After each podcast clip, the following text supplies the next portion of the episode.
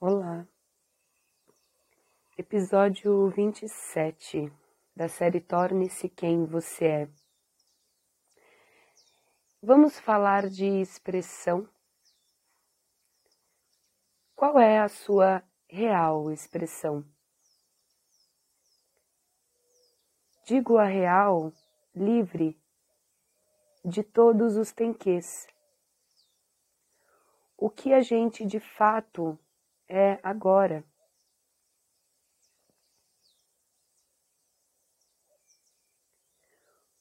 Quantas vezes, de infinitas formas, fomos moldados ou ensinados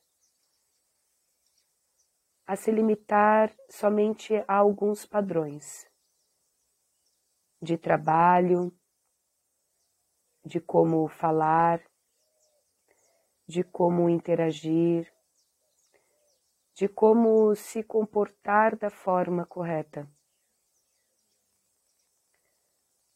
Porém, a história de cada ser é tão único como aquela criança viu uma flor pela primeira vez, como ela. Qual foi a primeira coisa que ela notou que provocou uma sensação de infinita beleza nela. Para cada ser é diferente.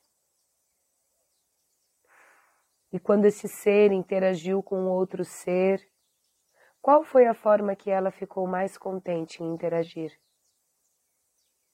Talvez falando mais, talvez falando menos. Mas ela sabe qual foi a forma que ela gostaria e gostou de ter a liberdade de ser e de expressar, de se expressar com liberdade naquele momento. Agora eu lhe faço uma pergunta. Quanto isso ficou para trás? O quanto hoje, no momento agora, você se preocupa com o que vão pensar depois? Com cobranças e prisões no passado dos tenques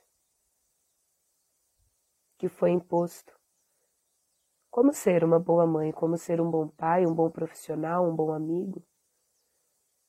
E dessa forma, muitas vezes você querendo no agora fazer de uma outra forma, seguir para um outro lugar, você não segue. Quantas dessas coisas, dessas preocupações lhe ocupam o momento do agora? Que de fato é o único que você tem. E como resgatar a nossa real expressão no agora?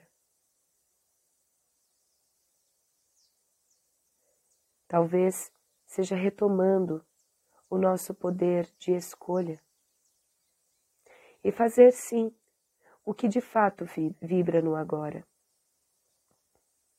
Em respeito profundo à nossa história, honrarmos toda a sabedoria que temos para passar no agora, tudo que temos para ser no agora e ser sem pensar que é porque devemos ser mais,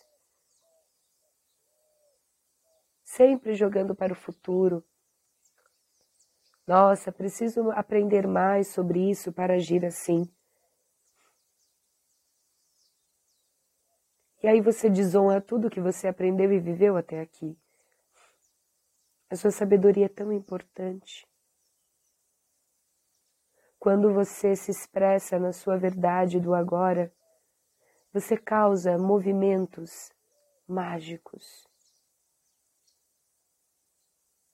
Às vezes, o que você pensava ser errado, falar de uma forma, fazer uma escolha, faz com que uma outra pessoa olhe e siga um caminho que ela precisava seguir. Às vezes, porque na sua fala, pode ser sim que ela tem, através da dor dela, se incomodado. Mas talvez esse incômodo pode ter mexido em lugares que já estavam tão escondidos e esquecidos dentro dela.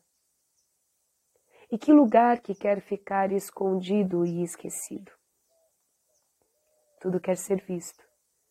E às vezes esse lugar precisa ser movimentado. E isso, meus irmãos, acontece de uma forma tão natural. Não é quando pensamos que vamos premeditadamente fazer porque sabemos o que precisa movimentar no irmão. Não. É quando simplesmente somos no agora. E o movimento acontece naturalmente. Usando outro exemplo, às vezes a sua ação tão autêntica e na verdade do agora, que alguém pode se inspirar pela sua espontaneidade e assim seguir com mais alegria. Tudo é possível nos movimentos e são tantas infinitas possibilidades que não dá para racionalizarmos. E eu pergunto para ti: quem você é agora? O que você quer fazer agora? É sendo que tudo muda. Esperar pela aceitação do externo de qualquer forma que seja, para que assim você tenha a liberdade de ser no agora, não é o caminho. Começa por você. Coragem. Respeite toda a sua caminhada. Se expresse com toda a sua verdade no agora.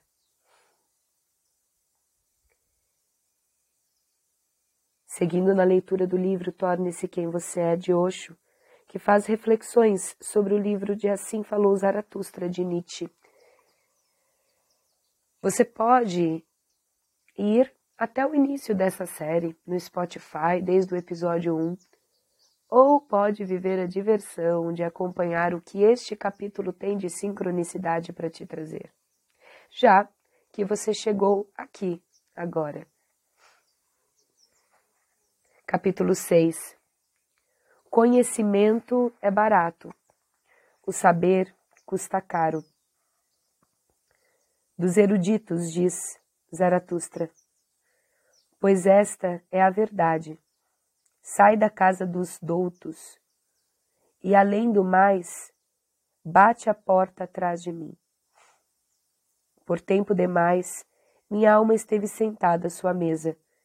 Não fui como eles, treinado para o conhecimento como se treina para quebrar nozes. Amo a liberdade e o ar sobre a terra fresca. Prefiro dormir sobre peles de bois do que sobre seus títulos e dignidades. Sou demasiado aquecido e queimado por meus próprios pensamentos.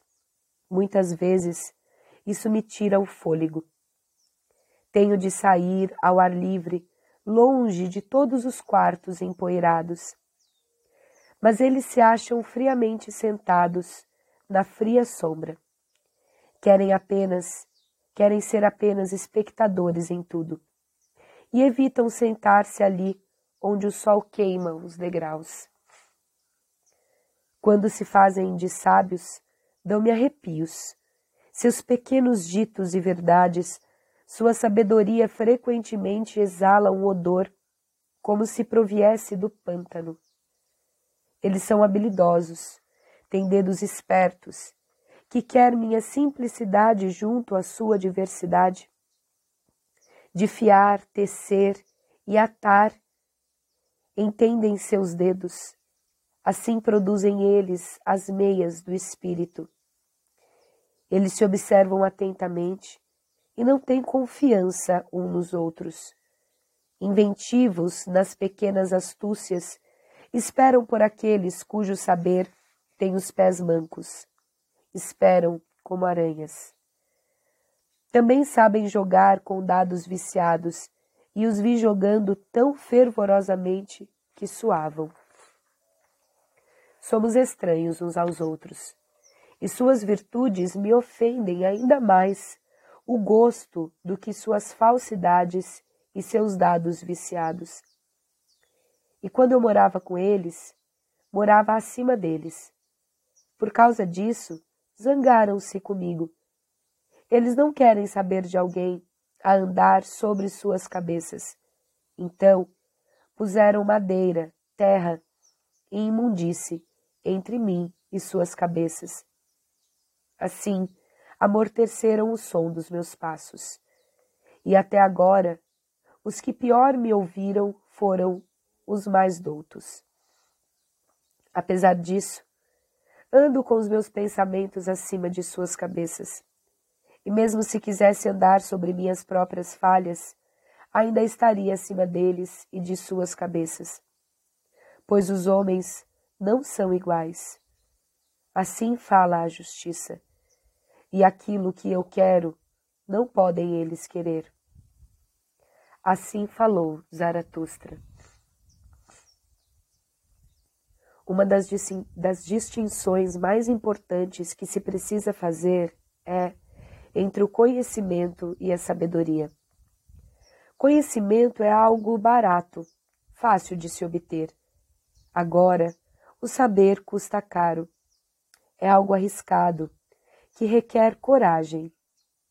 Conhecimento é uma coisa que se pode comprar.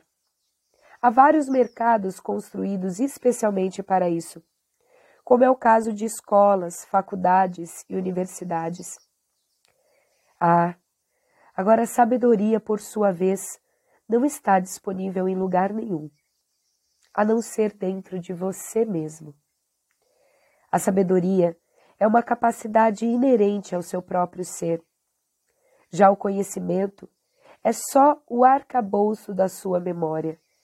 É a memória por sua vez. E a memória, por sua vez, não passa de uma função da mente, que pode ser facilmente executada por qualquer computador. O conhecimento é sempre algo emprestado dos outros.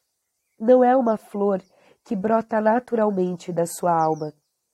É uma coisa plastificada, artificial, que foi imposta a você. Ele não tem raízes, não pode florescer. Trata-se apenas de uma compilação mórbida de cadáveres. Enquanto isso, o saber é um contínuo florescimento, é um processo vivo, em constante renovação.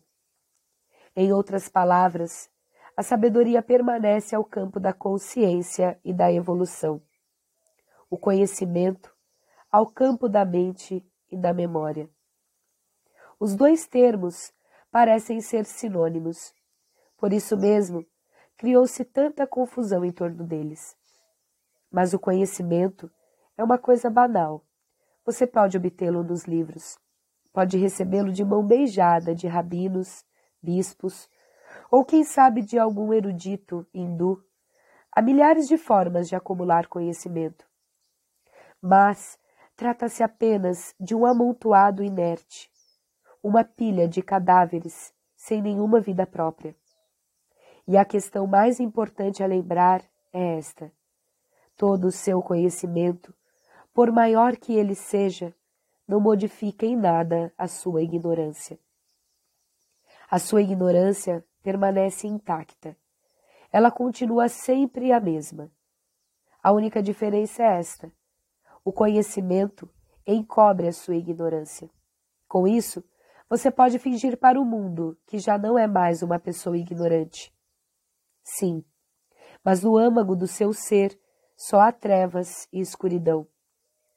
Por trás do conhecimento que você pegou emprestado, não há nenhuma experiência realmente vivida, só palavras mortas. A sabedoria dissipa a sua ignorância. Ela é como a luz que dissipa a escuridão. Por isso, lembre-se bem da diferença que existe entre o erudito e o sábio. O homem sábio não é necessariamente um erudito. e vice-versa. O erudito não é necessariamente um homem sábio. Na realidade, é muito raro que o erudito consiga se tornar um homem sábio, por um simples motivo. Ele acumulou tanto conhecimento que, com, com isso, consegue iludir muitas pessoas. Só que por seguir, por conseguir enganar tanta gente, acaba sendo ludibriado pela própria ilusão que ele provoca. Ele começa a acreditar em algo do tipo: se tantas pessoas consideram que sou um homem sábio, é porque devo ser mesmo. Tanta gente assim não poderia estar enganada. Por isso, na vida do erudito, não há espaço para mais nenhuma busca, nenhuma jornada, exploração ou descoberta. Ele vive mergulhado na maior ilusão do mundo. Embora não saiba nada, pensa que sabe tudo. Quanto ao sábio, a primeira coisa que ele faz é renunciar ao conhecimento, porque ele sabe que todo conhecimento acumulado não passa de um obstáculo, de uma moeda falsa. E tudo que é falso precisa ser removido antes de se poder alcançar aquilo que é verdadeiro. O homem sábio renuncia a tudo que não lhe pertence, que não vem do seu próprio ser.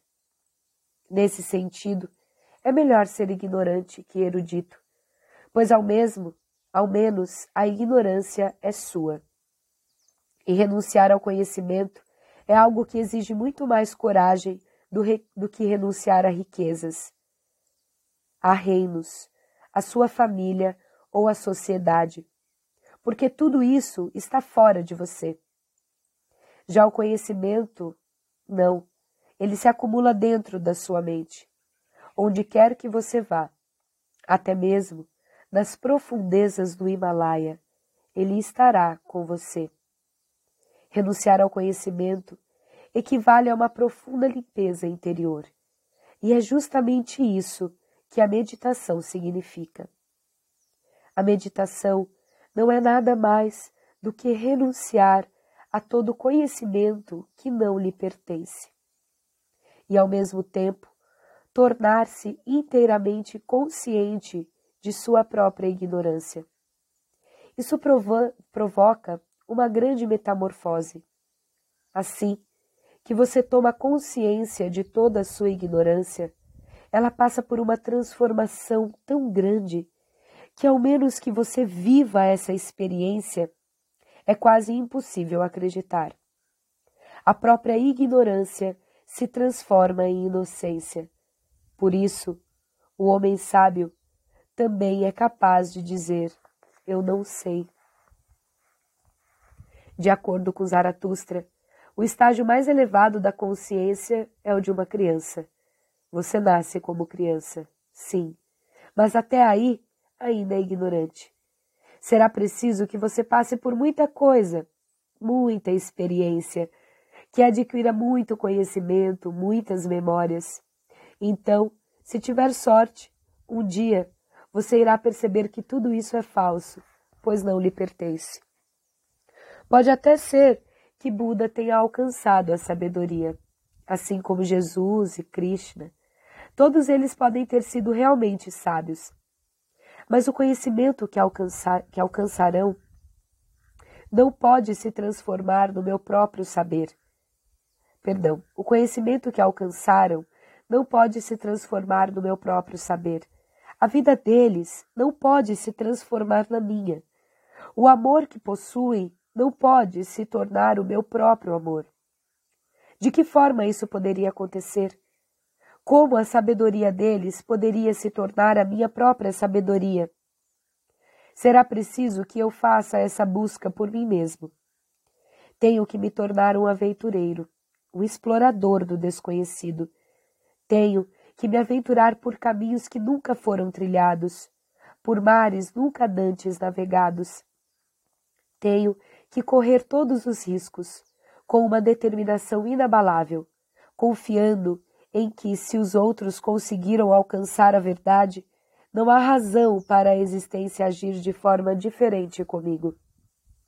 São poucas as pessoas afortunadas que de fato conseguem descartar o conhecimento que acumularam de terceiros. Agora, assim que começam a se livrar de todo esse lixo, de todo esse conhecimento que não lhes pertence, o círculo de sua existência também começa a se mover em direção à sua infância novamente.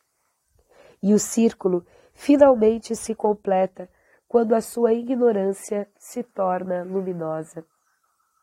Nesse instante preciso, quando a ignorância recebe a luz da consciência, acontece a maior explosão de toda a experiência humana. O ego simplesmente desaparece. A partir daí, você não existe mais como ego, mas sim sob a forma mais pura e inocente possível da existência. Você simplesmente é sem pretensão de mais nada. Foi num momento como esse que Sócrates disse: Só sei que nada sei. No mesmo estado de consciência, Bodhidharma declarou: Eu não sei nada. E há mais, quando digo eu, é apenas por uma convenção da linguagem, pois dentro de mim não há nenhuma entidade que possa chamar de eu. Só utilizo essa palavra porque sem ela vocês não seriam capazes de me compreender. A realidade é que eu já, já desapareci. E existe apenas um céu límpido, a existência em sua forma mais pura, completamente inocente, sem nenhuma nuvem do conhecimento. Sim, Renunciar ao conhecimento é uma tarefa difícil, pois o conhecimento lhe traz respeitabilidade. Ele faz de você um grande homem, faz com que ele deem o prêmio Nobel. Mas há um detalhe. Embora milhões de pessoas o conheçam, você mesmo não conhece nada sobre si próprio. É uma situação bem esquisita. O mundo inteiro sabe quem você é, com exceção de você mesmo. Na verdade, renunciar ao conhecimento significa abdicar da reputação que se tem aos olhos dos outros. Significa perder a respeitabilidade, a fama, a notoriedade. E o ego é totalmente contra isso. Pois quando você renuncia a coisas como fama, respeitabilidade e conhecimento, o seu ego começa a morrer. Ele só consegue sobreviver às custas daquilo que não lhe pertence. O próprio ego, no fundo, é o que há de mais falso em sua vida.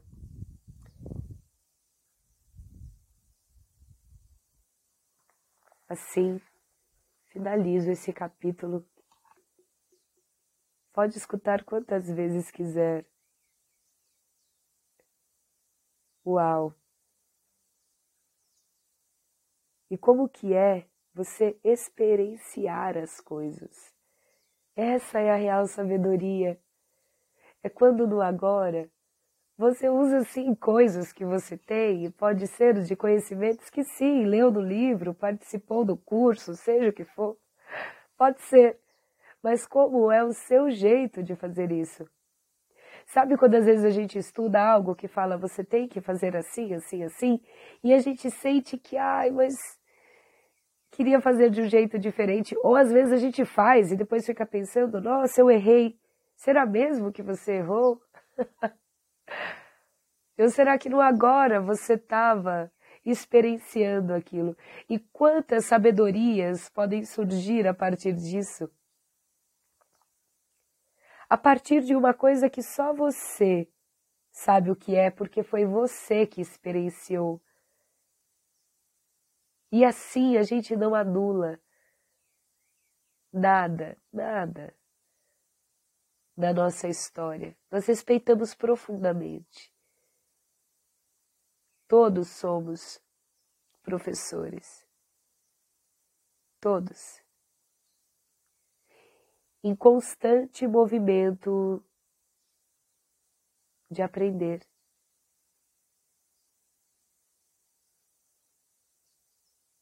sempre aprendendo mais, aberto a aprender. E assim a vida fica mais divertida, não é? Talvez assim fique mais fácil viver o agora. Sou grata pela companhia de vocês aqui. Este episódio.